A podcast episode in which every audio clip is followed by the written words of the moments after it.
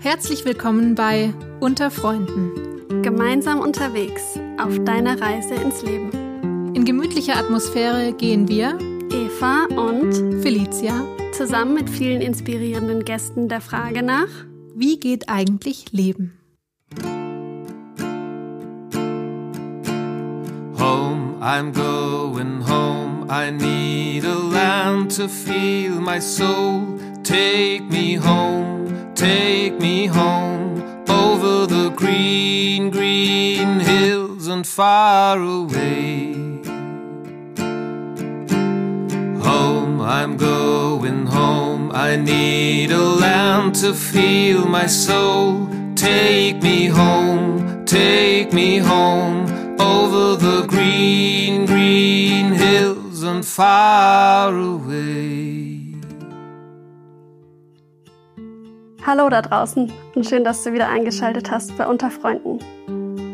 Falls du eine Frage an uns hast oder dir wünschst, dass wir in Zukunft mal über ein bestimmtes Thema sprechen, was dir auf der Seele brennt, dann schau mal in die Show Notes, da haben wir eine WhatsApp-Nummer hinterlegt, zu der du uns Nachrichten schicken kannst und deine Fragen loswerden kannst oder schreib uns auf Instagram unter Freunde-Waldorf.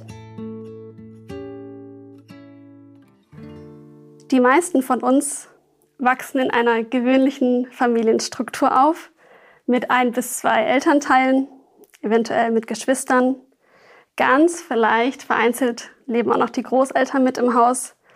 Und wir gehen zur Schule, irgendwann ziehen wir aus, machen vielleicht eine Reise, gehen vielleicht in die Uni oder fangen an zu arbeiten. Und so gegen 17, 18 Uhr lassen wir dann die Uni Uni sein und die Arbeit die Arbeit und gehen in den Feierabend. Nach Hause, in die eigene Wohnung oder vielleicht in die WG. Und die meisten von uns werden wahrscheinlich eine relativ starke oder klare Trennung haben zwischen Arbeit und Leben und genießen dann zu Hause die Privatsphäre einerseits, kämpfen aber vielleicht auch andererseits mit einer gewissen sozialen Isolation meine Kollegin Diotima, hallo. Hallo. Und mein Kollege Lars. Hallo. Haben den Großteil ihres Lebens komplett anders gelebt. Ihr seid nämlich in Campbell Communities aufgewachsen. Das sind inklusive Dorfgemeinschaften, die familienartige Strukturen haben. Ihr seid dort groß geworden und habt auch nach eurer Schulzeit seid ihr noch lange da geblieben, habt da gearbeitet oder gelebt auf jeden Fall. Allerdings wart ihr an ganz unterschiedlichen Orten. Du, Lars, warst am Bodensee und Diotima, du warst in der Nähe von Philadelphia in den USA zu Hause. Und heute möchte ich mit euch darüber sprechen, was diese Campbell Communities eigentlich sind, wie es für euch war, in diesen Communities groß zu werden, dort zu leben und wie ist das, wenn es keine klare Trennung gibt zwischen Arbeit und Leben und ja, man praktisch kaum eine Privatsphäre hat. Mich würde interessieren, wie ist eigentlich euer Verständnis von Familie? Und zu guter Letzt, wie ist das eigentlich für euch gewesen, dass ja ein Jahr aus Freiwillige bei euch zu Hause gewohnt haben und dann nach einem Jahr auch wieder weg waren? Denn die Campbell-Einrichtungen in der ganzen Welt sind ja auch Einsatzstellen für unsere Freiwilligendienste. Ich freue mich auf jeden Fall riesig auf die nächste Stunde mit euch. Hallo, schön, dass ihr da seid. Danke. Liebe Diotima, lieber Lars, stellt euch doch gerne mal unseren Hörerinnen vor. Vielleicht fangen wir mit dir an, Diotima. Wer bist du? Wie lange hast du in der Campbell Community gelebt? Und wie bist du eigentlich zu den Freunden gekommen? Das waren jetzt viele Fragen auf einmal. Hallo, ich bin Diotima Röschmann. Ich war 24 Jahren in Camp Hill, habe mit 18 meinen Heilpädagogen-Bachelor studiert, da eigentlich in Campbell bei der Academy, the Campbell Academy.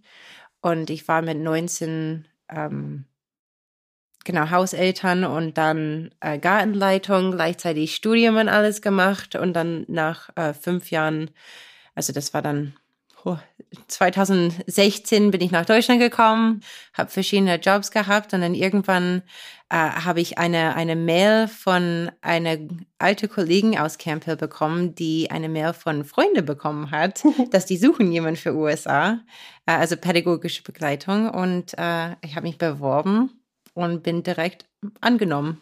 Und seitdem, also das war dann August 2017, bin ich jetzt bei Freunde. Super. Und du sprichst einfach bombenmäßig Deutsch. Das ist, muss ich jetzt auch mal loswerden, das Kompliment. Richtig, richtig gut. Und wie war das bei dir, Lars?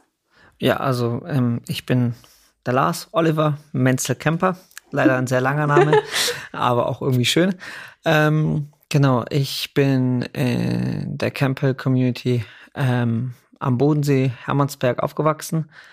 Ähm, bin zur Waldorfschule gegangen, bin dann aufs Berufskolleg gegangen, habe dann Zwischenstopp noch in Schottland gehabt äh, für ein Dreivierteljahr knapp äh, in der Camper Community und habe dann einen ganz anderen Weg eingeschlagen und habe dann eine Bankausbildung ganz klassisch gemacht, zweieinhalb Jahre und habe mit Beginn 2013 in der Bank acht Jahre lang gearbeitet und bin dann zu den Freunden gekommen.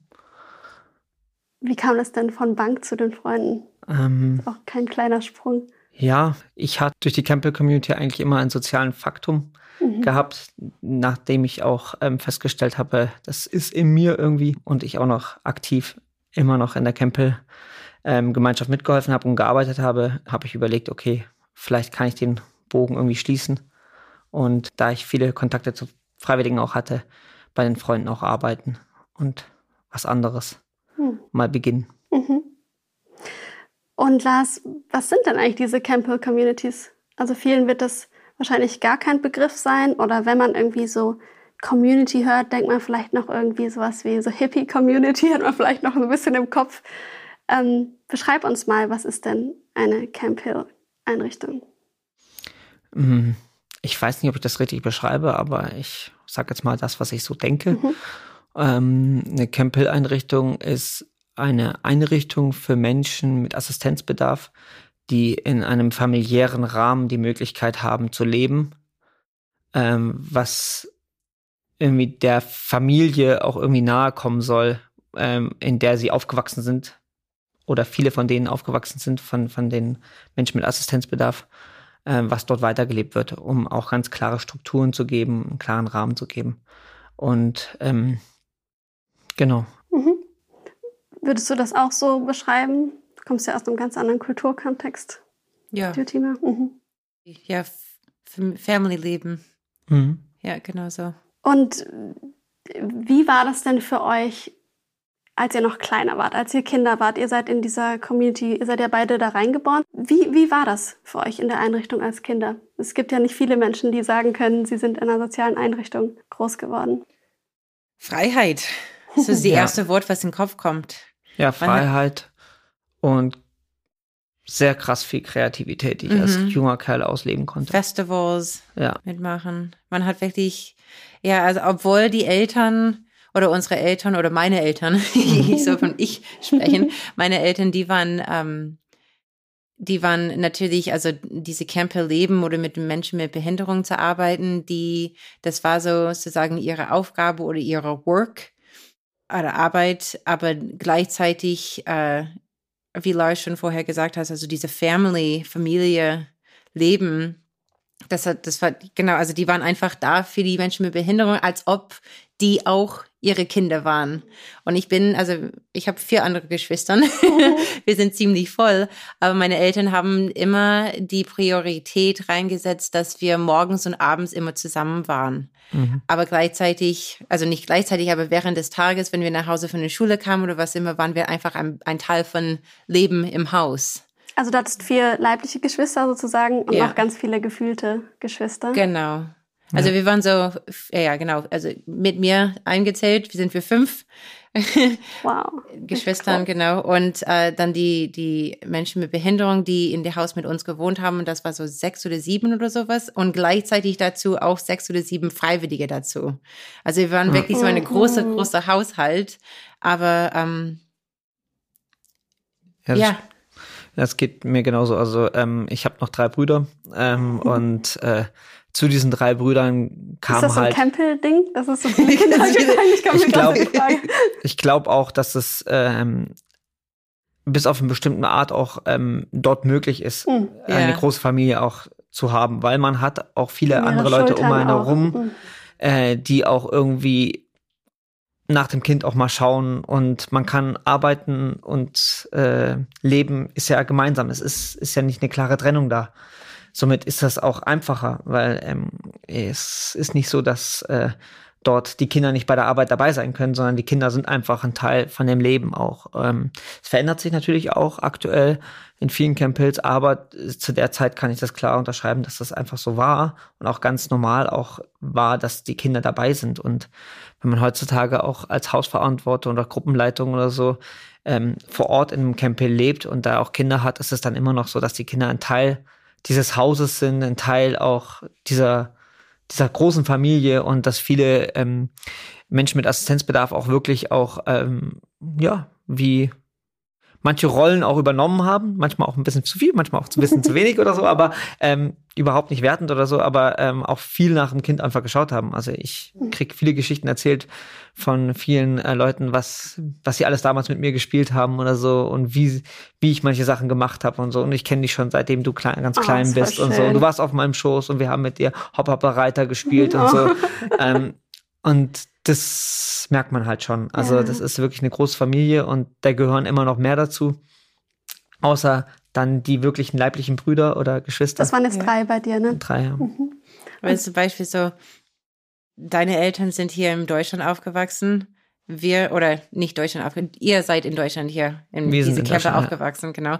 Und ich in USA. Aber trotzdem, Campbell ist Campbell, ist eine mega kleine Welt, weil deine Eltern kennen meine Eltern. Ja, Und es ist auch so eine witzige. Verrückt. ja, ja, wisst, doch. Wisst ihr, wie viele Camp Hills es äh, auf der ganzen Welt gibt? Oh no. Über 240, glaube ich. Bestimmt. Aber Wow. nagel mich nicht fest auf Ja. die Zahl. Also das kann ich nicht genau sagen. Aber ich glaube irgendwie sowas über 200 auf jeden Fall. Aber das ist auch manchmal ein Kommen und Gehen. Also Mhm. über mehrere Jahre, dass da auch welche sich abspalten. Und Genau. Und ähm, wie groß sind die Communities so? Also an, an, an also bei euch zum Beispiel am Hermannsberg, wie viele Menschen leben da insgesamt? Also Menschen mit Assistenzbedarf sind es, glaube ich, über 100 oder 115. Keine Ahnung, irgendwie so. Und dann natürlich Hausverantwortliche, Mitarbeiter, Seminaristen, also Praktikanten auch immer wieder mal. ähm, Seminaristen? Was- Seminaristen, die Leute, die in Ausbildung sind zum Beispiel, Ah, die mhm. machen ein Seminar Mhm. äh, zum Heilerziehungspfleger, ähm, Mhm. genau, und die wohnen dann auch immer vor Ort Mhm. im Campbell eigentlich. Entweder in der Hausgemeinschaft oder ähm, es gibt auch manchmal Häuser, wo halt dann einfach mehrere Seminaristen oder Praktikanten in einem Haus leben, wo halt nicht mehr als Hausgemeinschaft Mhm. ähm, gelebt werden kann, aufgrund von Gesetzesänderungen und Stromstrukturierungen und so Sachen, genau. Und wie groß war es bei dir?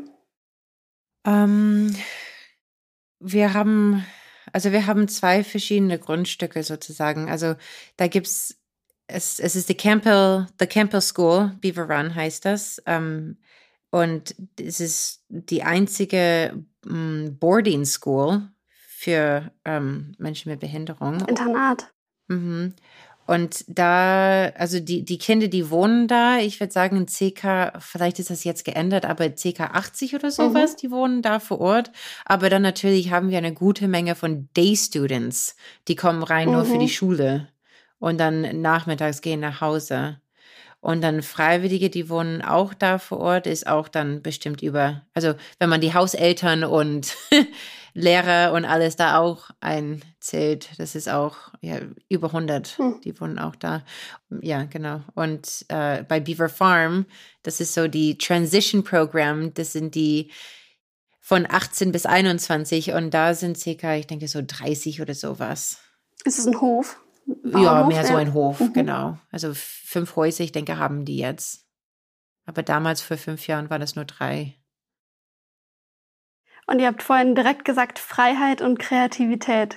Warum? Also Was war so frei und was war so kreativ? was so frei war und was man alles machen konnte. Also man, also die Campbell-Einrichtungen haben so diesen Faktum, dass sie meistens eigentlich relativ ländlich liegen, mhm. viele von denen. Und ähm, es auch so, also bei mir war es einfach so, ich konnte einfach aus der Haustür rausrennen. Also meine Mutter wusste, dass wenn ich ähm, spielen gehe, da bin ich draußen. Und klar fuhr da mal das ein oder andere Auto durchs, durchs Gelände, aber das war dann auch nicht so, als wenn es direkt an der Straße lebend irgendwo in der Stadt ist, sondern man konnte einfach überall lang. Ich habe in Wäldern gespielt, ich habe auf den Wiesen rumgetollt, also ich bin überall rumgerannt und äh, habe da voll viel Quatsch auch gemacht und konnte viel machen, ohne dass ich immer alles absprechen musste oder mhm. irgendwie, dass immer ein Elternteil dabei sein, da, dabei war. Und dadurch, dass in der Campbell-Einrichtung ja nicht nur eine Familie lebt, sondern auch viele verschiedene Familien auch, äh, und hat man auch viele, ähm, ja, Familien, die, äh, die Kinder haben im gleichen Alter, mit denen man dann auch spielen kann, die auch gemeinsam zur Schule auch vielleicht gehen und so. Und äh, so man hat man auch einfach Freunde und Connection und man spielt zusammen, man macht gemeinsame Sachen. Ähm, genau, und das ist ganz, also ganz anders wie vielleicht in der Stadt mhm. aufzuwachsen, wo man es ist genau. auch so mit dieser Freiheit, also unsere Türen waren immer offen. Also genau, wir haben die nie, nie geschlossen oder sowas. Ja. Und wenn Freiwillige kommen und die wissen, okay, in diesem Haus sozusagen arbeite ich.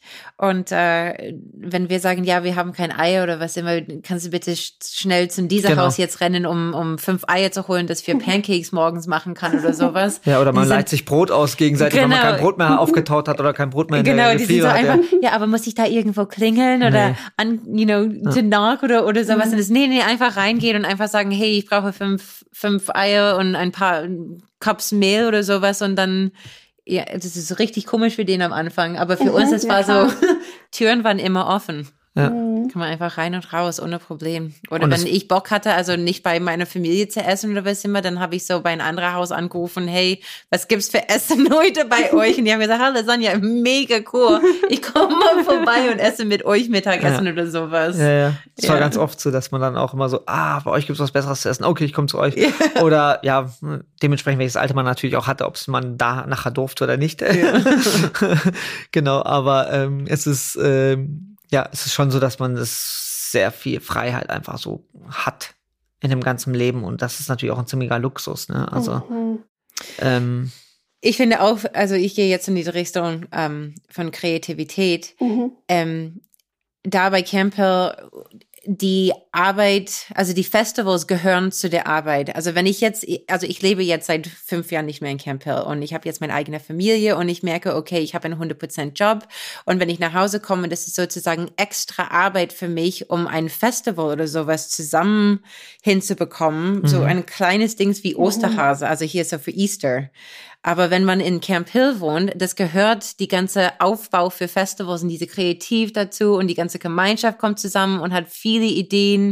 Ähm, wie man das dieses Jahr gestalten möchte oder was immer. Da, ja, genau. Mhm. Also da ist auch, also die, die Festivals, die gehören einfach zu der Arbeit. Und wenn ja. man außerhalb Camper ist, natürlich, man macht das auch, aber das ist so eine andere, es ist eine extra sozusagen ja. Aufgabe dazu. Ja, also fühlt sich zumindest für mich so an. Es ist schon so. Also es ist so vieles durch die Struktur, einfach dieses Camp Hills, diese Fest, die, die, diese Feste auch zu feiern, ähm, die es halt so unterm Jahr gibt, die auch vorgegeben sind irgendwie, dass es die zu feiern gibt, weil viele Leute die auch gerne feiern einfach, weil man es auch so kennt äh, werden die auch gefeiert und äh, das ist dann halt einfach ein ganz normaler Prozess, der dazugehört irgendwie, dass Ostern gefeiert wird, dass man dann irgendwie äh, Johanni feiert, mhm. Erntedankfest und so Sachen, wo dann halt wirklich auch auf dem Hof zusammengekommen wird und wird geschaut, okay, was haben wir denn für Ernten? Gibt es auch so einen Gabentisch sozusagen an Kommt drauf an, welche Kultur da ist. Ja, also genau. da gibt's Leute, die kommen von Thailand oder von China und dann die können auch selber sagen, hey,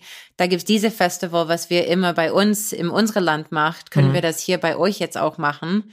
Und es ist auch meistens, also zumindest in Beaver Run, wo ich aufgewachsen bin, sehr herzlich eingeladen. Also wir, wir lieben, dass die verschiedene Kulturs, Festivals so einzuziehen. Ja, das klingt alles auf jeden Fall super familiär.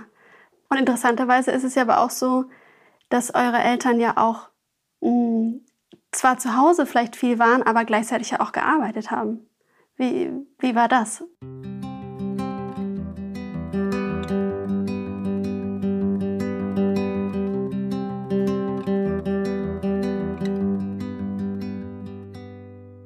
Es ist genauso, man teilt schon auch die Eltern mit den anderen Menschen, die dort auch im Dorf ähm, und oder auch in dem Haus leben sozusagen. Und ähm, aber ich glaube, dass meine Eltern das ganz gut gemacht haben, weil sie mir, weil sie auch diesen Rahmen gesteckt haben, dass es Familie im kleinen Kreis auch geben kann. Aber man hat natürlich schon auch immer das Gefühl ein bisschen gehabt, so manchmal in manchen Bereichen, wenn man dann halt zum Beispiel Hausaufgaben hatte und man nicht weiß, ja, wusste, man Fragen hatte oder sonst was oder man ganz wichtig was zu klären hat, gab es halt immer Gespräche, wo auch die Eltern drinne waren. Dann ist man mal kurz reingerannt und man war immer der, also man hat schon gestört, obwohl die Familie eigentlich da war. Aber Es gab halt auch Arbeit zu tun, ne? Ja. Ähm, aber es, jetzt so rückblickend kann ich sagen, fand ich es jetzt nicht, nicht schlecht oder so, aber vielleicht ist das auch einfach noch, weil der Abstand jetzt da ist, ist dann eine ganz andere Bewertung vorhanden bei mir jetzt. Wie war's Ja, für dich, Diotima? Also erstmal kenne ich nichts anderes. Mhm. Ähm, und zweitens sind sie, ich habe schon die Gefühl, wenn man jetzt rückblickt, dass meine Eltern immer morgens und abends, wie ich vorher auch gesagt habe, immer da für uns waren, auch wie was Lars ges- gesagt hat mit Hausaufgaben oder sowas. Aber gleichzeitig äh, diese die Arbeit, was die Eltern machen, how do you say it? It's it's part of the kids. The kids are the the work and we are the kids too. Obwohl da waren auch Menschen mit Assistenzbedarf, die waren aber auch ihre Kinder irgendwie. Weil, also das war, das, das, es war nicht so dieser, hey, Arbeit, hey, lass mich jetzt momentan für diese 100% Stelle acht Stunden am Tag, das ist meine Arbeit, ich komme nach Hause und jetzt mache ich Familie oder sowas. Das war, deine Arbeit war deine Familie. Und das ist so nebenher auch gelaufen. Genau. Also, es war, also ich habe auch nicht das Gefühl, wo ich ganz klar sagen kann, das unterscheidet es jetzt komplett oder so. Ich kenne es auch nicht anders Genau. irgendwie. Ähm, und ich muss sagen, das haben die eigentlich relativ gut gemanagt. Ja, also ich bin ich auch. relativ stolz. Ich weiß nicht, ob ich das selber so hinkriegen würde, äh, im, im Campbell genauso das zu managen, wie meine Eltern das geschafft haben irgendwie. Ähm, Aber es ist sehr schwer. Also ich, ich kenne das auch von die anderen Staff-Kids, die auch da waren. Also Genau. ganz, ganz oft und ganz viel hat man gehört, dass die Eltern waren mehr beschäftigt mit die Menschen mit As- Assistenzbedarf als, Als, genau. eigene Kinder. Genau. Weil das war auch sehr wichtig. Aber ich finde auch, dass meine Eltern das richtig gut gemacht haben. Ja, Ja. also doch, also da, man muss halt, ein, ich glaube, man muss sich dessen bewusst sein als Elternteil, wirklich, was ist die Kernfamilie, was ist die große Familie und ähm, dass man der Kernfamilie oder diesem, vielleicht ist Kernfamilie auch die, der falsche Ausdruck, aber der, der leiblichen Kinder diese Aufmerksamkeit auch gibt Mhm. einen bestimmten Rahmen zu geben. Und das haben meine Eltern genauso wie deine Eltern auch gemacht. Morgens Frühstück war immer ganz klar, da gab es dann auch Geschichten vorgelesen, also bevor man in die Schule gegangen ist. Und danach ist dann meine Mutter zum Beispiel dann zum Essen äh, in der Hausgemeinschaft gegangen oder Genau. so. Oder auch am, am Nachmittag. Es gab immer, es war ihr ganz, ganz wichtig, dass wir immer warmes Essen da haben, wenn das Ja. Essen gekocht wurde, dass immer bei uns der Ofen irgendwie war kurz noch an oder so, oder Ja. wurde gerade ausgemacht, oder es war immer, das Essen war, war immer warm und immer vorbereitet für jeden mit einem Namensschild auch drauf. Ja. Also das war ganz klar, dass das das Essen ist für einen. Und Ah, okay. Mhm. genau, also das war schon, also das gab einen bestimmten Rahmen. Man war auch, wenn man zu Hause war, dann hat man ganz oft wurde man auch empfangen genommen, so, hallo, schön, dass du da bist und so, wie war denn die Schule und so. Und danach kann es auch sein, dass man dann, dann die Eltern mal kurz weg waren oder so, aber es lief immer so nebenher auch. Und Genau. wie war, wie war das für euch, mit Kindern und Jugendlichen mit Assistenzbedarf so ganz nah aufzuwachsen? Normal. Normal, komplett normal. Komplett ja. normal. Also auch bis, bis heute, wenn ich so Menschen auf die Straße oder sowas sehe, für mich ist es, die sind, die sind normal. Ja. Also ich sehe keinen andere, Anderigkeit. Ähm, wie, wie heißt das? Andersartigkeit? Ja, genau. Ja, keine Also- Unterschiede. Mhm. Ja. Bei manchen, manchen Menschen denke ich mir auch manchmal, ist es gerade umgekehrt. Also, dass die Leute doch, dass ich doch irgendein Problem habe oder sowas oder vielleicht irgendwie. Ähm, genau, also es ist schon, schon so, dass sie, das ist ganz normal einfach. Es ist, Genau. Also andere Menschen, also wir waren spazieren mit meiner Familie irgendwo, also jetzige Familie hier in Deutschland, nicht von USA. Und da haben wir so auch eine Menschen mit Assistenzbedarf ähm, getroffen auf dem Weg. Und ich habe einfach so bei jeder, so Mama, Papa und der Mann auch genickt, also Hallo gesagt. Und dann ist der Mann, also ich, ich nenne ihn einfach Sam jetzt momentan, er ist dann direkt zu mir gerannt und Hände rausgestreckt und wollte einfach so, dass ich weiter auf dem Weg mit denen laufe. Oh. Oder so. Das war so süß und ich war seit vier Jahren nicht mehr mit so Menschen mit Behinderung gearbeitet. Oh. Es hat mich so like aufgeblüht. I was like, oh my God, this is so great. Oh. Und ähm, natürlich, man sieht dann andere Menschen, die laufen vorbei und machen so eine ähm, Beugung. Ja, weißt so Also die haben Bogen Angst rum. dann Ja. von, von, von denen. Aber und, dann merkt man, dass die Berührungsängste Ja. da sind. ja, genau. Ja. Ja. ja, das war ein richtig cooler Moment hier in Deutschland dann zu erfahren. Da ich, ach, vielleicht soll ich wirklich zu, zurück mit Menschen mit Behinderung arbeiten. Aber Oh, ich glaube, da habt ihr so vielen Menschen was voraus, dass ihr das einfach so, dass es so natürlich in eurem Leben einfach vorhanden ist. mhm. Ja, also ich merke das jeden Morgen, wenn ich hier zum Beispiel, also oft, wenn ich hier zur Arbeit komme, ähm, gibt es ja nebenan auch eine Schule Mhm. äh, für Menschen mit Assistenzbedarf und so. Und dann ist öfters mal ein Jüng Jugendlicher, der Mhm. dann vorbeikommt, steht da neben mir, aber er kann anscheinend nicht reden und so. Mhm. Und ich begrüße ihn immer jeden Morgen und rede dann mit ihm ganz normal, weil ich es für ihn, ich finde es Genau. auch interessant, die Interaktion einfach und dann auch irgendwie was zu erfahren und so. Und es ist total toll. Ich freue mich jeden Morgen, ihn zu sehen, wenn er dann da ist oder so und gehe mal kurz raus und winkt dann oder so, wenn ich ihn kurz sehe. Es ist, ja, also es ist, ich freue mich auch, dass Menschen die Möglichkeit haben, hier in Deutschland auch so, so leben zu können oder auch die Möglichkeit Ja, haben. So viele äh, Sachen wahrzunehmen, auch eine Schule wahrzunehmen, äh, in der Campbell-Einrichtung auch leben zu dürfen und so. Mhm. Also es freut mich dann immer, ja. Aber ich denke, wir als Staff Kids, weil wir, weil wir keine Angst haben, sozusagen. Und f- hat, vielleicht Kurz mal als Erklärung Staff Kid, falls es jemand noch nicht gehört hat, Ja. was höchstwahrscheinlich so ist. Was? Staff Kid, kannst du es kurz mal erklären? Weil ihr benutzt das so ganz normal. okay, Staff Kid, Staff Kid ist, wenn du, ähm, äh, ähm, Lars, vielleicht kannst du das besser erklären. Ja, es ist einfach, sind, sind die Kinder, die im Campbell groß geworden sind, also die Genau. zum Repertoire gehören eigentlich sozusagen oder zur Einrichtung oder so, so nach dem Genau. Motto. Kinder der Mitarbeitenden sozusagen. Kinder der Mitarbeitenden. Kinder der genau. Mitarbeiter, genau. Ja. Ja, Aber die haben ja so einen besonderen Status anscheinend. the Staff Kids. wir, wir bringen das Chaos rein.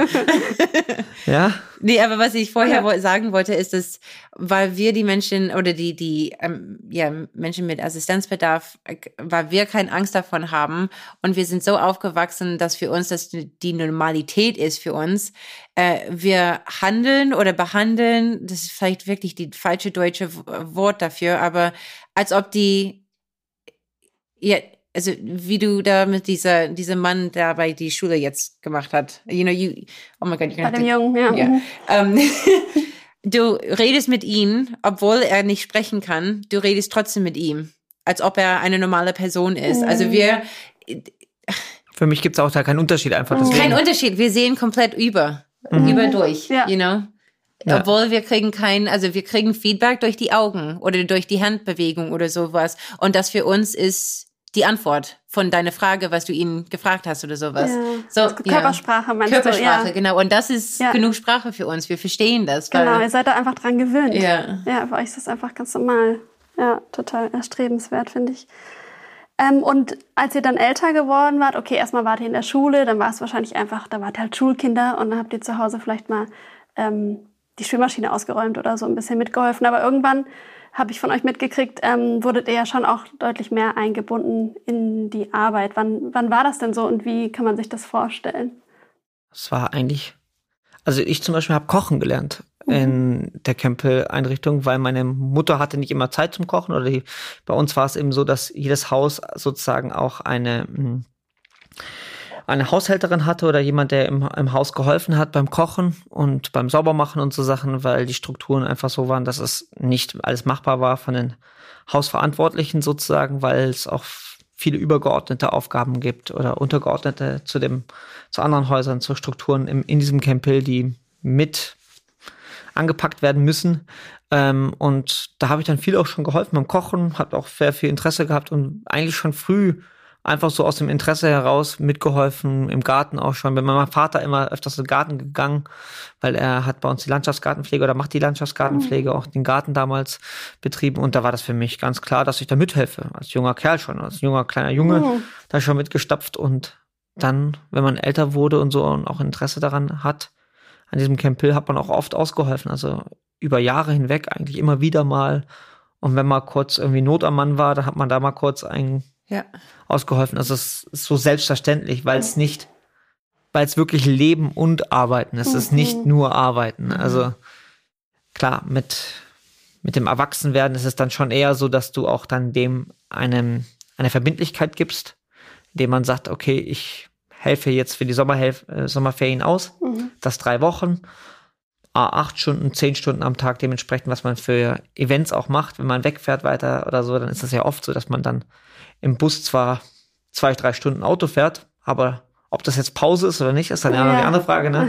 Ähm, und ja, dann hat man dem einen Rahmen gesetzt, aber als klein, als, als Junge oder sonst was, kleiner heranwachsender Junge, gab es diesen, diesen Rahmen ja nicht, weil es nie eine Verpflichtung gab, ob man Okay. mithilft oder nicht. Ja. Es war auch nie so wirklich unsere Verantwortung, um einfach so das jetzt durchzuziehen und das also für das Haus zu kochen, weil wenn wir das kochen, also für die Freiwillige zum Beispiel, Mhm. die haben vielleicht einmal am Tag oder einmal in die Woche, wo die kochen muss oder sowas. Und mithelfen haben, ja, genau, ich auch oder wir auch da in den USA auch immer geholfen, als Kinder sogar, also sehr früh haben wir, also genau wie Lars das besch besch ähm, beschrieben hat. beschrieben hat, haben wir das auch so gemacht. Und dann war das auch so von, von Schule, wenn wir so Ferien hatte oder einen Tag frei, so Feiertag oder was immer, dann sind wir oder mir, ich und meine Schwester, wir sind dann zu die Schule gegangen und hat da so Classhelping gemacht. Und obwohl eigentlich als Kind, fünfte, sechste Klasse, man sollte eigentlich frei haben und draußen spielen oder was immer, wir wollten dann gerne so auch in die Schule und damit helfen. Da waren die auch immer sehr, sehr zu. Ja, ich kenne das auch. Also in Sommerferien dann zum Beispiel mein Vater da mitgeholfen im Garten oder Genau. jetzt immer noch, wenn ich manchmal das Camp Hill besuche oder ähm, wieder hinkomme und dann irgendjemand am Kochen ist, auch wenn es ein Freiwilliger ist, äh, der jetzt gerade seinen FSJ im Bundesfreiwilligendienst macht und manchmal überfordert ist, auch mit den Mengen zu kochen und so, hey, das musst du so und so machen, dann stelle ich mir, stehe ich da mit in der Küche und schnippel dann irgendwas und dann zeige ich dir, ah, guck mal, du kannst das ganz kreativ so machen, weil ich da auch Freude dran habe. Also es ist auch so mein, und manchmal ist es aber auch übergriffig, weil ich einfach merke, dass ich da eine andere Ansicht habe und dann so reinbresche und dann merke im Nachhinein, oh, vielleicht hast du dem auch nicht den Raum gegeben, um das selbst zu machen.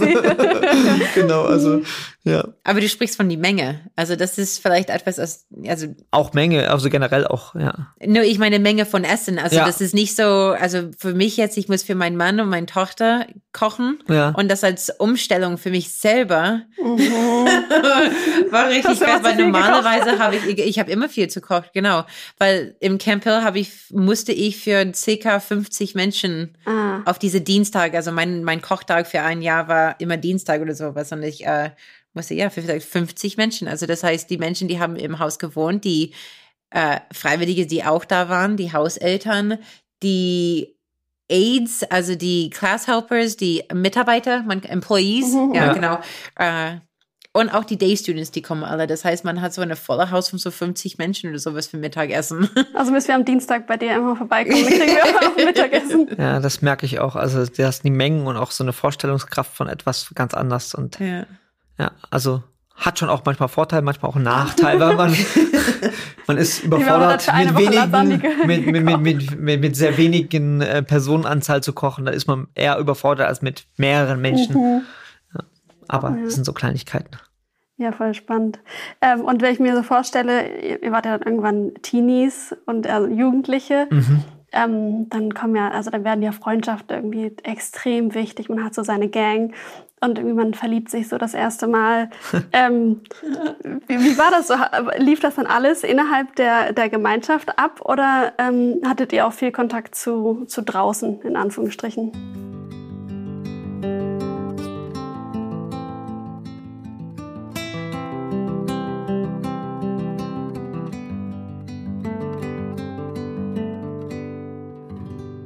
Bei mir war es immer so, ich habe es gemerkt, beim, ich bin relativ ländlich aufgewachsen und da war es so ganz üblich, dass man in der Freiwilligen Feuerwehr war oder beim Musikverein im Ort.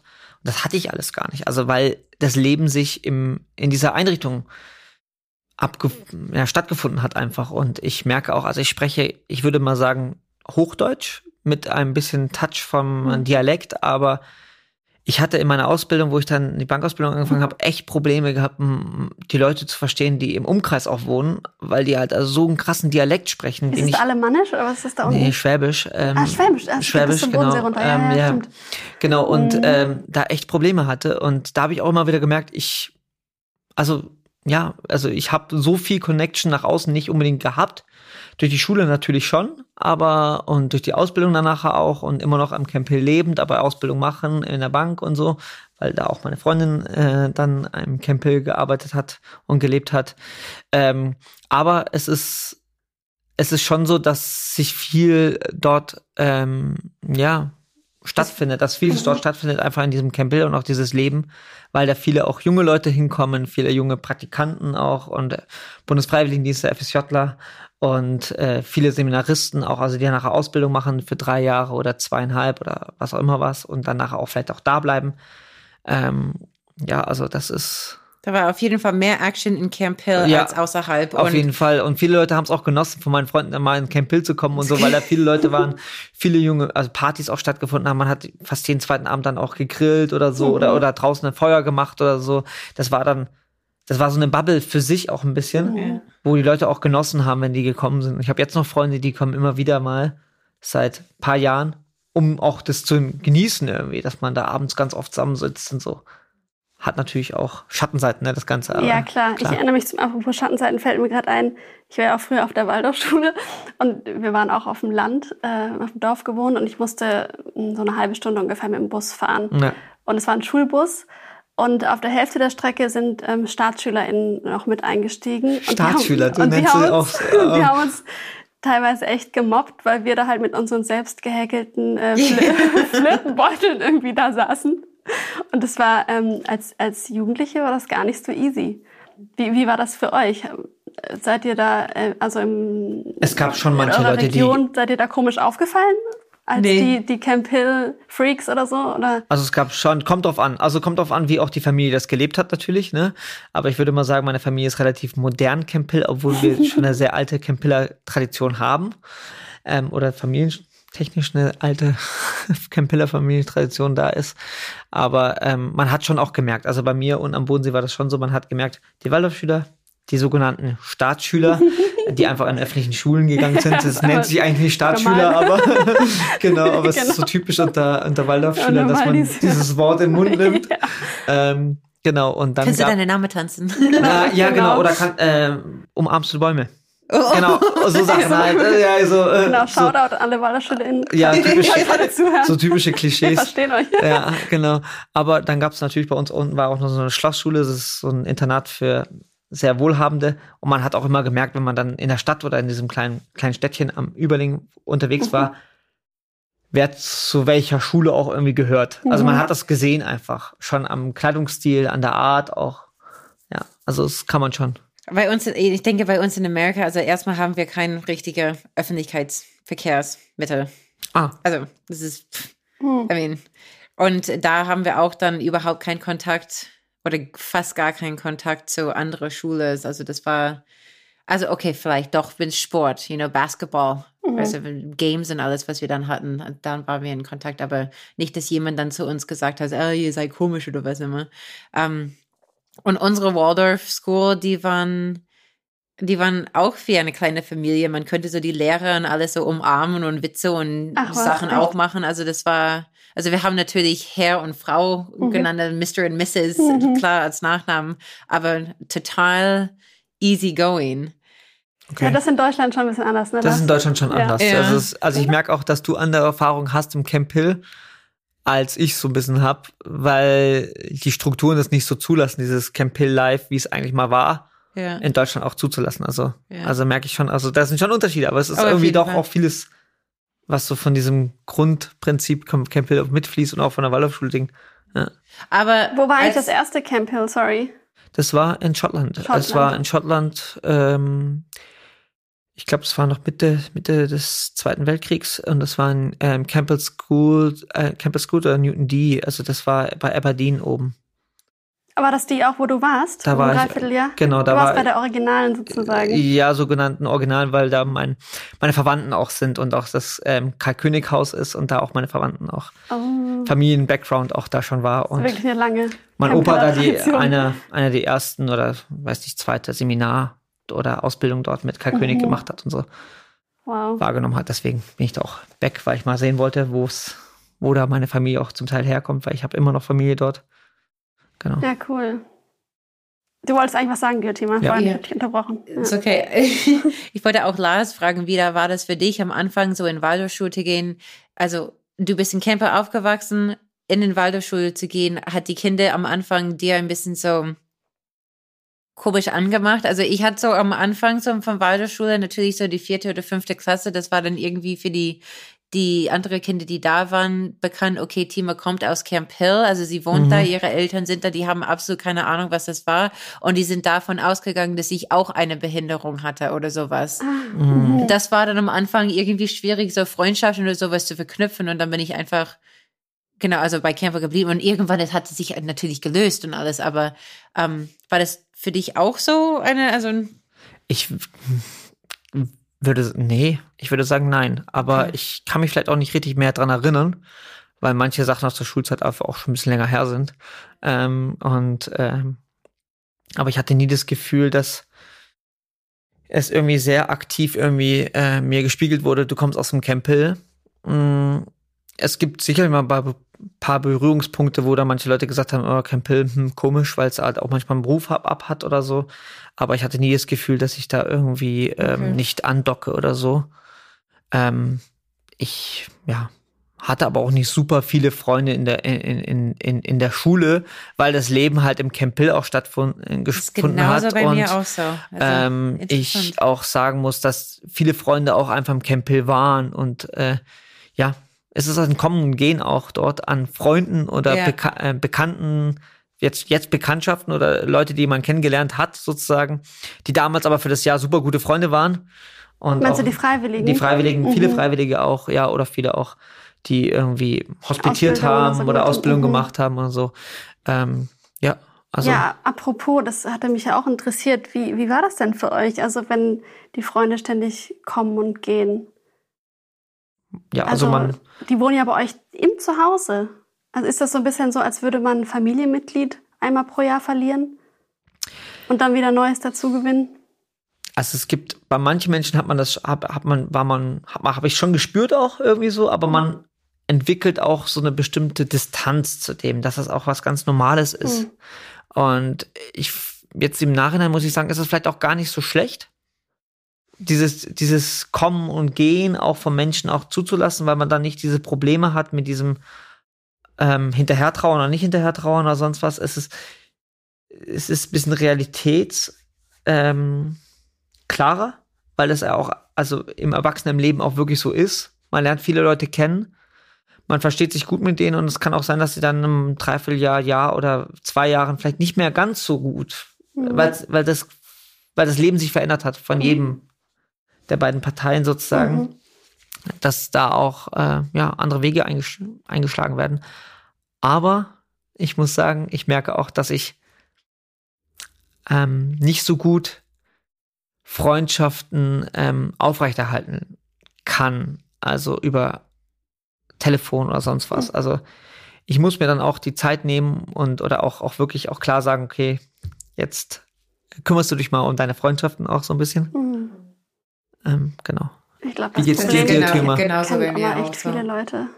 Ja. Also ich glaube, das Problem kennen ganz viele Leute, also nicht nur jetzt in eurer Situation, aber bei euch ist vielleicht nochmal besonders. Also ich glaube schon, dass das schon nochmal ein ja. Unterschied ist. Also ich, wenn ich so merke, wie auch so bei uns im Dorf oder also im dörflichen Raum um das Ja, Camp Hill okay, herum mhm. auch die Freundschaften immer sind, so mit diesem Musikverein, Feuerwehr, Ja. Fußballverein und sonst was, dass das automatisch immer dann auch diese Feierabend-Hocks und sonst was. Also das war nie so mein Leben, Ja. aber Wobei die Leute ja auch bleiben. Also viele Dörf Ja. Dörfler und Dörflerinnen bleiben ja auch einfach für immer in diesem Ort oder in der irgendwie zwei Kilometer weit weg. Aber ja. das ist ja in eurem Fall dann nicht so, ne? Aber trotzdem als Staff-Kid und trotzdem, dass die, die Freiwillige kommen nur für ein Jahr, vielleicht machen die vier Jahre oder fünf Jahre wegen dieses Seminar oder Mhm. die Campbell Academy oder sowas.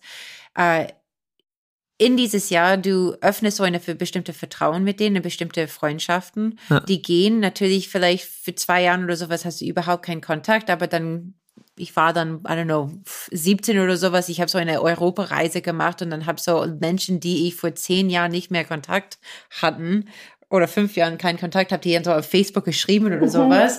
Und ich so, ja, voll, komm vorbei, you know. Also man kann die Menschen, obwohl es nur für ein Jahr ist, man, man baut trotzdem eine bestimmte Verbindung. Und ich glaube auch durch das Zusammenleben und dieses wirklich auch aktiv Erleben von, von schwierigen Momenten, aber auch super schönen Momenten, Ja. gibt nochmal eine ganz andere Basis. Super irgendwie. intensiv halt Eine auch. sehr intensive, Ja.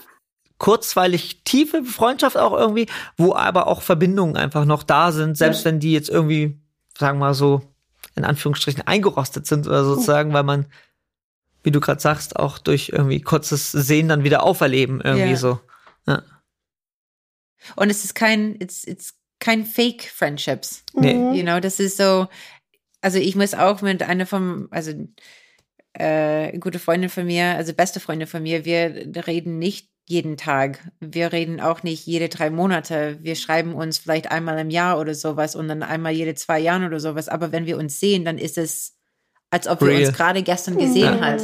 Und da finde ich schon diese, ja, diese Zusammenleben macht etwas richtig, also öffnet etwas, was wahrgenommen wird. Also einfach, what's the truth is, there's no hidden anything. Ja. And that's for life. Ich weiß, ich kann immer wieder zu ihr gehen. Ja. Falls, whatever. Ja. Apropos ähm, nichts Verstecktes. ähm, es ist ja wahrscheinlich auch extrem schwer, irgendwas zu verstecken. Oder? Wenn man zusammen lebt und arbeitet immer zusammen, genau. Ja. Stichpunkt Privatsphäre. Das klingt jetzt bisher alles noch sehr, sehr idyllisch. Packt mal ein bisschen die Schattenseiten hier raus. Also- also gibt es nicht auch Sachen, die einem extrem auf den Keks gehen?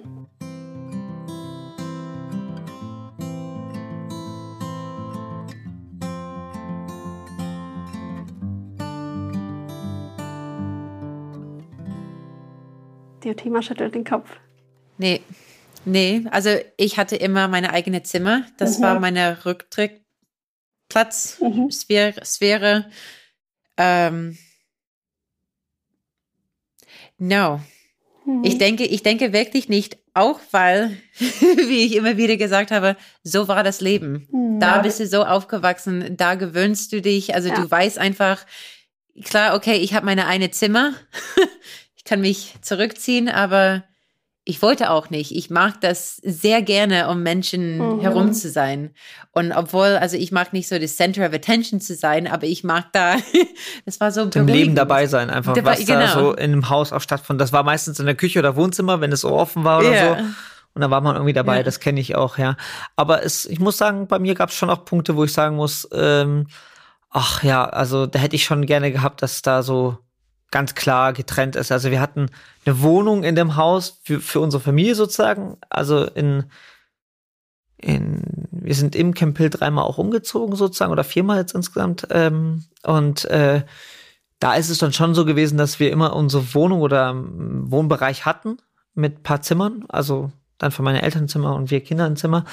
Und aber ich auch gemerkt habe, umso älter ich wurde, auch manchmal, wenn ich dann genervt war oder so und immer die gleichen Fragen dann auch von den Menschen bekommen habe, die im Haus leben, immer so, ach ja, lass mich doch einfach mal kurz in Ruhe. Du konntest nirgendwo hingehen, ohne dass immer gleich gefragt hat, wohin gehst du, was machst du und so und so.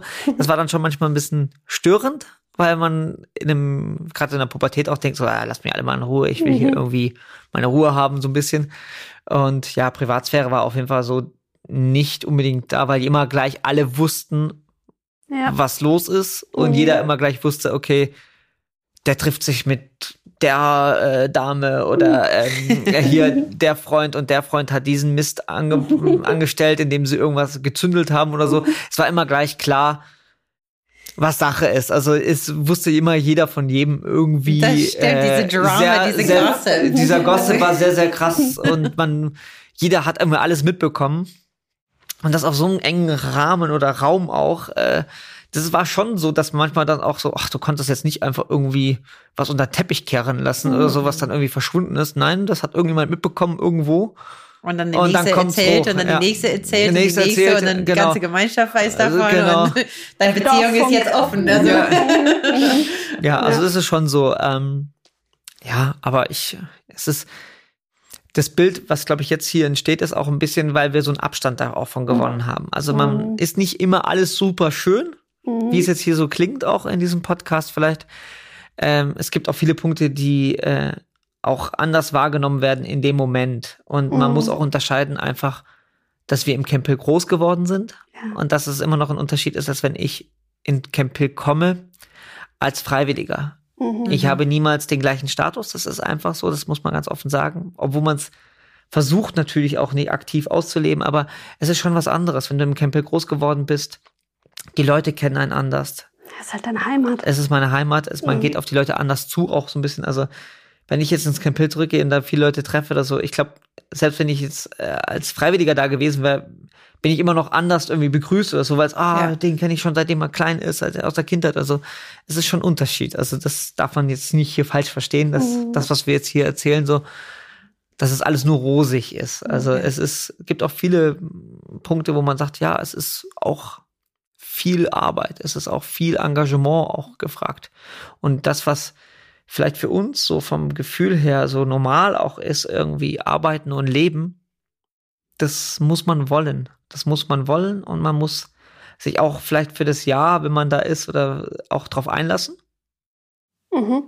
Ähm, und ja, Ist, glaube ich, auch eine ganz gute Zeit, um für sich abzuschätzen, ist das was, was ich auch auf längere Frist, also auf längere Frist irgendwie schätze und mag? Mhm. Ja. Oder voll cool, das mal ein Jahr zu erleben, aber Genau. nein, danke. wo ich in Schottland war, zum Beispiel das Jahr, das ist einer meiner besten Jahre meines Lebens gewesen, wo ich in Mhm. meinem Camp Hill war, ich viele Freunde kennengelernt habe. Ich habe War das ein viel, Freiwilligendienst auch? es war nicht wirklich ein Freiwilligendienst, weil im Camp Hills ist man so untereinander so gut connected, dass man Ah, da einen Brauchst gar Anruf keine Organisation. Also da braucht man keine Organisation eigentlich quasi Mhm. sozusagen. Das darf man hier fast nicht sagen. Aber ja, es, es war so, dass gehört. das, ähm, ja, hier ist so ein Buch, schau mal danach und Sch Sch- Schottland, ah, da kenne ich jemand, das ist total schön. Dein großer Bruder war nebenan in der Campbell-Einrichtung mal, versuch doch mal da. Dann schreibst du eine Bewerbung hin und dann ist klar, okay, entweder der Name wird gelesen oder so. Ähm, und dann auch so, oh ja, cool, komm. So. Und dann ging's los. Also. Und das, ich habe dann auch gemerkt, was das ausmacht, freiwilliger zu sein in einer Einrichtung, obwohl ich aus dem Campbell-Background komme. Aber es ist schon nochmal was anderes. Mhm. Es ist, man, also man hat dann auch eine ganz andere Verbindlichkeit hinter den Taten, die man zu tun hat, also die Aufgaben oder die Arbeit, die man zu tun hat, eine ganz andere Verbindlichkeit, als wenn ich jetzt Freiwilliger bin, als wenn ich jetzt ähm, Stuff Kid bin oder ähm, ja, Mhm. junger Mensch, der im Campbell aufgewachsen ist und der dann irgendwie mal kurz mithilft oder kurz mal was, was macht, sondern gibt es wirklich einen Rahmen, einen zeitlichen Rahmen auch. Ja. Ja, als ich in Nordrhein-Westfalen bei die Camper da gearbeitet habe, als ich mich erstmal da beworben habe, ähm, ich sollte in ein Haus gehen oder ich bin in ein Haus gegangen, wo die Hausmama war vor 20 Jahren oder sowas, hat so vier Jahren in, in Beaver Run ihre Ausbildung und alles gemacht und sie hat mich als Kind gekannt. You know, und so, dann bin ich zu ihr Haus gegangen als Mitarbeiter da in, in diese Camper. War das ein schönes Gefühl oder auch ein bisschen. Nee, vor Kurs. Wir haben bis heute immer noch Ah, Kontakt. mhm. Aber ja, als Kind natürlich, ich habe keine Erinnerung von sie, Mhm. aber sie hat auf jeden Fall Erinnerungen von uns.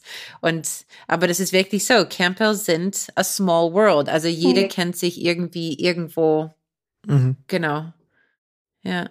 Aber wie, wie war das für dich dann so? Also hast du dann auch das Gefühl gehabt, es ist nochmal was anderes, als wenn du jetzt zu Hause bist im Beaver Run, als in diesem Camp Hill, wo du jetzt warst in Nordrhein-Westfalen und dort zu arbeiten, irgendwie auch von diesem Setting her? Oh, auf jeden Fall. Also in, in Deutschland habe das war Schichtarbeit. Mhm. Das war sehr, sehr anderes Gefühl. Ich könnte einfach so, wenn meine Schicht fertig vorbei war, könnte ich nach Hause gehen. Und das war's. Und dann war ich nächsten Tag da oder vielleicht hatte ich nächsten Tag morgens frei oder sowas. Aber in Camp Hill, als in Beaver Run, dann mit 19 die Haus geleitet und Garten geleitet und gleichzeitig mein Bachelorstudium, you know, da gibt's keine Schichtarbeit. Das war wirklich so sieben Uhr morgen, morgens, Students, wir haben die jetzt Students genannt, da, äh, aufgewacht, geweckt. Und dann am 8.30 Uhr, 8 Uhr oder sowas, 9 Uhr abends waren die ins Bett, vielleicht zwei Stunden Pause, Mittagessen oder, also Mittagspause. Das war wirklich sehr anderes Gefühl von Mhm.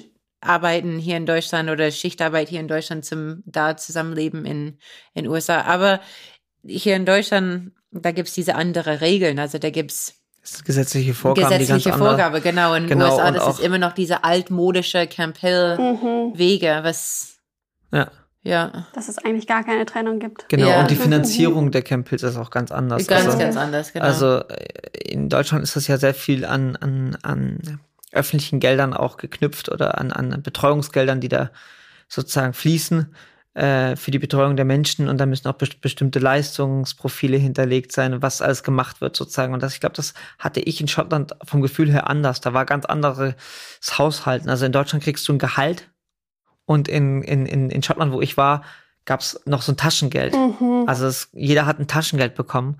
Und äh, man hat natürlich kein Gehalt bekommen in der Hinsicht. Man hat sozusagen auch nicht in die Rentenkasse eingezahlt oder, mhm. oder in die ganzen sozialen, weiß ich nicht ganz genau, wie viel da eingezahlt wurde, ob da eingezahlt wurde. Aber man hat ein Taschengeld gehabt und das Haus hatte eine Karte oder eine Kreditkarte oder konnte einkaufen im Laden oder so auf das Konto von diesem Haus sozusagen. Ah ja, okay, das und, ist eine ganz äh, in Deutschland ist es ja so, dass ähm, klar das Haus oder die, die Hausgemeinschaft hat die Möglichkeit auch einzukaufen, das wird abgerechnet, aber das, was du privat kaufst oder von deinem Gehalt, ist nochmal ganz separat. Also das wird auch anders getrennt. Hm. Also, und da hatte ich das in Schottland gar nicht so. Ich weiß, ich glaube, das ist ähnlich wie in Beaver Run, oder? In Schottland, da, so mit dem Taschengeld und so. Ja. Ähm, und inzwischen seid ihr beide aus dem Camp Hill raus. Wie war dieser Schritt für euch, da rauszugehen? War das auch mit einer gewissen Angst verbunden? Oder war es eher eine Vorfreude? Und denkt ihr, dass ihr jetzt für immer sozusagen raus seid? Oder könnt ihr euch auch vorstellen, wieder zurückzugehen? Also bei mir war das, äh, weil ich bin in Camper aufgewachsen. Dann danach habe ich versucht, eine Freiwilligendienst zu machen, aber hatte dann äh, irgendwie nach einer Woche richtig krasser Heimweh. Wie auch immer, ich weiß nicht warum, weil ich habe in zehnte Klasse ohne Probleme ein halbes Jahr in Deutschland gewohnt für einen Austausch. Aber irgendwie war das so den Zeit, vielleicht war es auch die falsche Gemeinschaft für mich, ich weiß es nicht.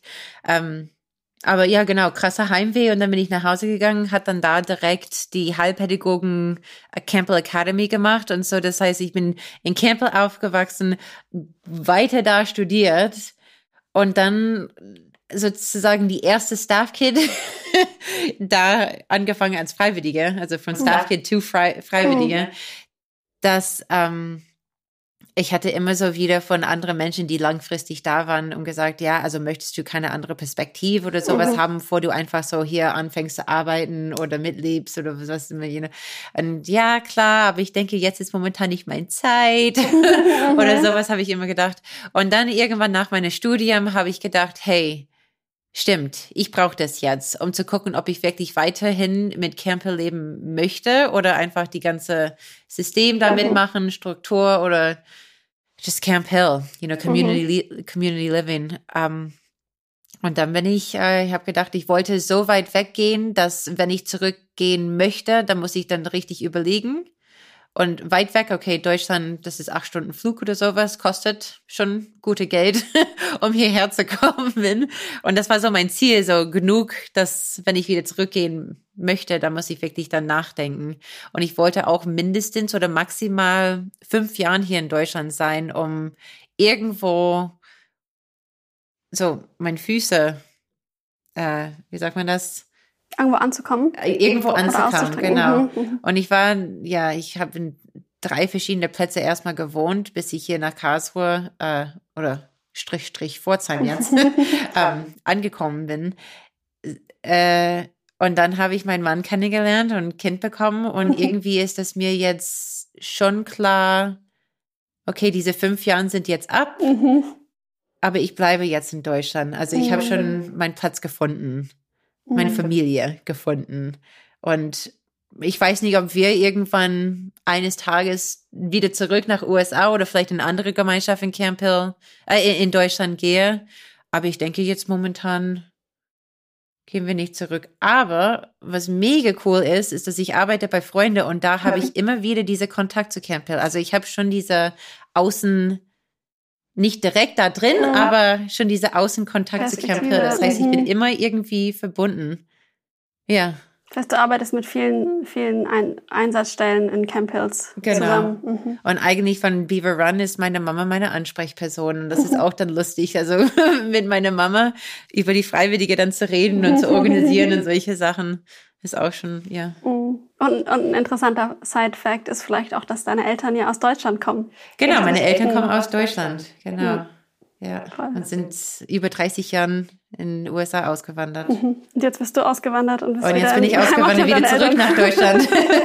also zwei von meinen anderen Geschwistern sind auch hier in Deutschland tatsächlich. Ah ja. Und die zwei, also drei von uns hier in Deutschland und zwei immer noch in den USA. Also mhm. langsam kommen wir alle wieder zurück zu, zu unserer Wurzeln.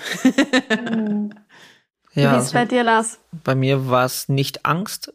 Also dadurch, dass ich, ähm, ich bin ja dann auf eine äh, Wirtschaftsschule gegangen für, äh, ungefähr ein Jahr ungefähr aus dem Berufskolleg und habe dann auch gemerkt, hm, das ist komplett was anderes als Waldorfschule.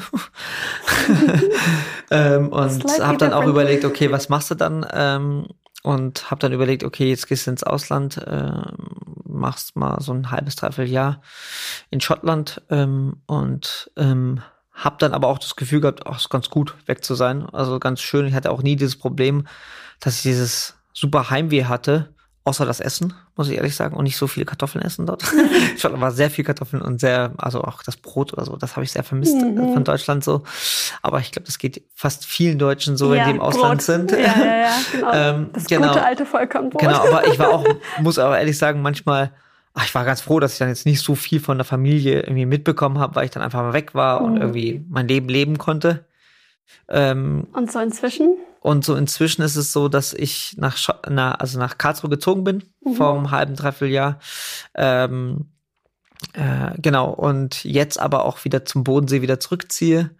Ähm, Man muss dazu sagen, du warst ja während deiner ganzen Ausbildung, warst du ja im Camp Hill. Ich war in meiner ganzen Ausbildung im Camp Hill, habe dort gelebt, hab da auch meine Bankerzeit auch, ne? Äh, meiner Bankerzeit auch, oh weil meine Freundin auch am Hermannsberg dann oder in der Campbell-Einrichtung dann einfach gearbeitet hat und auch gelebt hat. Mhm. Und als Hausverantwortliche lebt man dann auch im, im Campbell eigentlich. Ähm, und äh, ja, dann war das ganz klar, wir haben eine eigene Wohnung gehabt und wir leben im Campbell und ich habe außerhalb gearbeitet.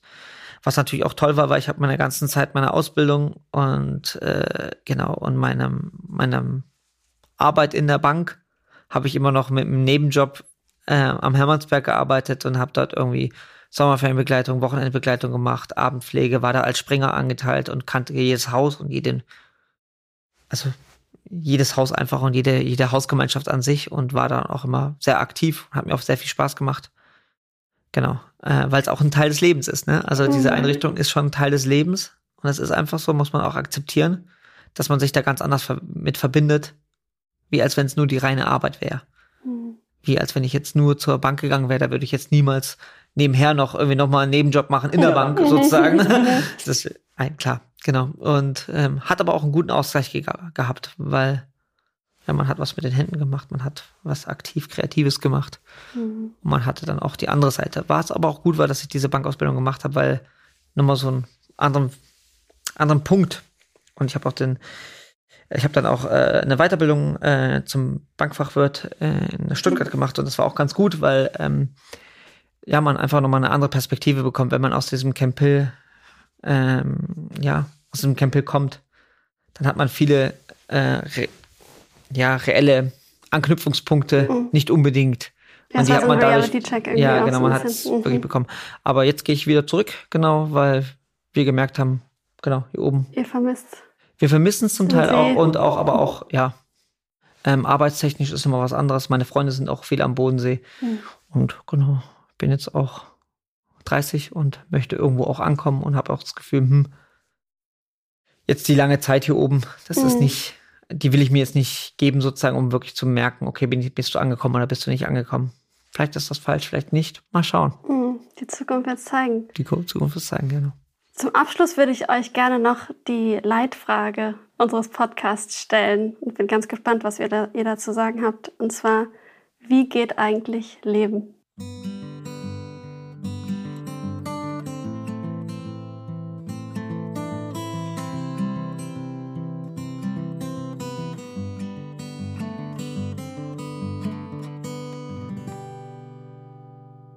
Glaube, nicht von vornherein festzulegen, wie es zu sein haben soll. Und ich glaube, dass man das auch nicht in der Hand hat unbedingt. Es gibt viele emotionale Entscheidungen, auch rationelle Entscheidungen, die man trifft, die dann auch andere Wege aufzeigen irgendwie. Ja, ich lerne jetzt gerade ein bisschen Freiheit zuzulassen, sozusagen, auch vom mhm. Gefühl her was ich davor jetzt nicht unbedingt ganz klar hatte, weil ich ganz klar hatte, das, das muss alles abgesichert sein, das muss so und so laufen und ähm, ich möchte es irgendwie so haben, weil das nicht unbedingt immer das Leben war im Kimpel. Das war ja sehr kreativ auch und ja. Kommst eigentlich da wieder zurück, wie das Gespräch angefangen hat, zu der Freiheit, die du so eigentlich aus der Kindheit kennst? Ja, ja mal schauen. Thema, wie ist es für dich so? Das ist eine schwierige Frage. Es ist eine absolut schwierige Frage. Absolut, aber weißt du, da kommt diese eine Gedicht im Kopf bei mir, Being Human von ähm, Naima oder Naima heißt sie. it's a it's a poem in English that you know has it's it's to be human. What does it mean to be human, and what does it mean with the world in respects to you know? I wonder if snowflakes, you know, are sick and tired of being perfect, each one of them, you know, uh-huh. or if rivers think that they've gone in the wrong direction and want to turn back and go a different one, or if you know compost thinks about life after death or you know like these these little things and I feel like life and ja, Lebenswege ist ist sowas. Also immer wieder zu fragen ob ich die richtige gemacht hat, aber gleichzeitig du hast immer die richtige gemacht, aber immer diese Verbesserung zu machen. Um, aber gleichzeitig dein Leben zu genießen und nicht zu sagen, ach man, I should have done it this way und jetzt weil da gibt es so viele Wege. Also als ich glaube, man kann auch vorab nicht sagen, ob es der richtige Weg ist oder der falsche Weg ist. Ich glaube, das spiegelt sich immer im Nachhinein irgendwie heraus, ob das vielleicht für ihn, für die eine Person dann der richtige Weg war, vom Gefühl her. Vielleicht kann es aber fünf Jahre später auch sagen, dass man, okay, wo man zuerst gesagt hat, das war der falsche Weg, fünf Jahre später ist es vielleicht wieder eine andere, genau. eine andere Wahrnehmung zu dem, was du gemacht hast. Vielleicht yeah, war das damals nicht gut yeah, und dann ist es plötzlich wieder gut, aber ich, ja, keine Ahnung. Es Als zu kind, probieren ist wichtig, glaube ich. Wenn meine Schwester und ich, wir haben ein Zimmer geteilt, bis wir ähm, so 15 oder 16 waren, tatsächlich. und äh, wir haben so nachts immer so zusammen gequatscht. Und wir haben natürlich in Camp man spricht von Gott, you know, und Gottesdienst und was immer man da als Religion hat oder whatever. Ähm, und wir haben irgendwann, als wir waren mega jung, also dritte, vierte Klasse oder sowas, wir haben so von, you know, do you think that God has already pre-planned our roads, you know, our, our life path? So even if we make the wrong decision of the path, that was still the right decision to make? You know, oh. und dann als Kind so eine Frage so. Und dann haben wir nach so wow. unsere Philosophie mit dritte oder vierte Klasse. Wir waren mega jung, aber wir hatten so, so diese philosophische Fragen. Aber ich frage mich auch, also, ob Gott, you know, if, if he's real or not real. So, I mean, you can be skeptical or not skeptical or whatever you think about God. But, you know, if, did, did he plan your road? Did he plan that even though you took the wrong turn, that was still the right turn you were supposed to take? Do you know what I mean? Ja, und ich denke, so geht irgendwie Leben. Dass es hm. doch die richtige Entscheidung ist, obwohl das vielleicht doch nicht war oder doch doch war, you know? ja. Es gibt verschiedenste äh, Punkte einfach im Leben, die zusammenführen zu einer bestimmten Entscheidung. Ja. Und die machen oft auch erst im, im Nachhinein vielleicht Sinn, auch Sinn, oder ja. dass dann erst der rote Faden, der ja. bekannte rote Faden, erst sichtbar wird. Aha. Und in dem Moment kann man oft auch einfach nur vertrauen und ins Unbekannte, in die Dunkelheit tappen. So ist es. Ja. Wolltest du noch was darauf sagen? Nö, nö, alles gut. vielen, vielen Dank, dass ihr da wart. Das hat total Spaß gemacht. Danke, dass ihr so schöne, intensive, intime Einblicke auch in euer Leben uns gegeben habt. Danke. Ich würde mich freuen, wenn Leute das ausprobieren, mal das Camp Hill Leben wahrzunehmen ähm, einzulassen. Sich auch einzulassen und auch zu überlegen, was das ausmacht. Weil Camp Hill, also für die Menschen, glaube ich, habe ich das Gefühl, die dort leben, ist es ein schönes Leben und auch man hat sehr viele Möglichkeiten. Also man hat sehr viele Möglichkeiten, das auch wirklich wahrzunehmen, was das bedeutet. Im Camp Hill zu leben, ist es schon ziemlich, also hat schon auch schöne Seiten, also wirklich. Ich glaube, das ist auch gut rübergekommen. Genau. Ja, dann danke euch. Dankeschön. Und Danke auch an dich da draußen, dass du zugehört hast. Und falls dir die Folge gefallen hat, dann kommentier gerne auf, auf Instagram, schreib uns eine Nachricht, bewerte den Podcast auf Spotify, auf Apple Podcasts oder wo auch immer du das gerade hörst. Das hilft uns ungemein. Vielen Dank und bis zum nächsten Mal. Ciao. Tschüss. Tschüss.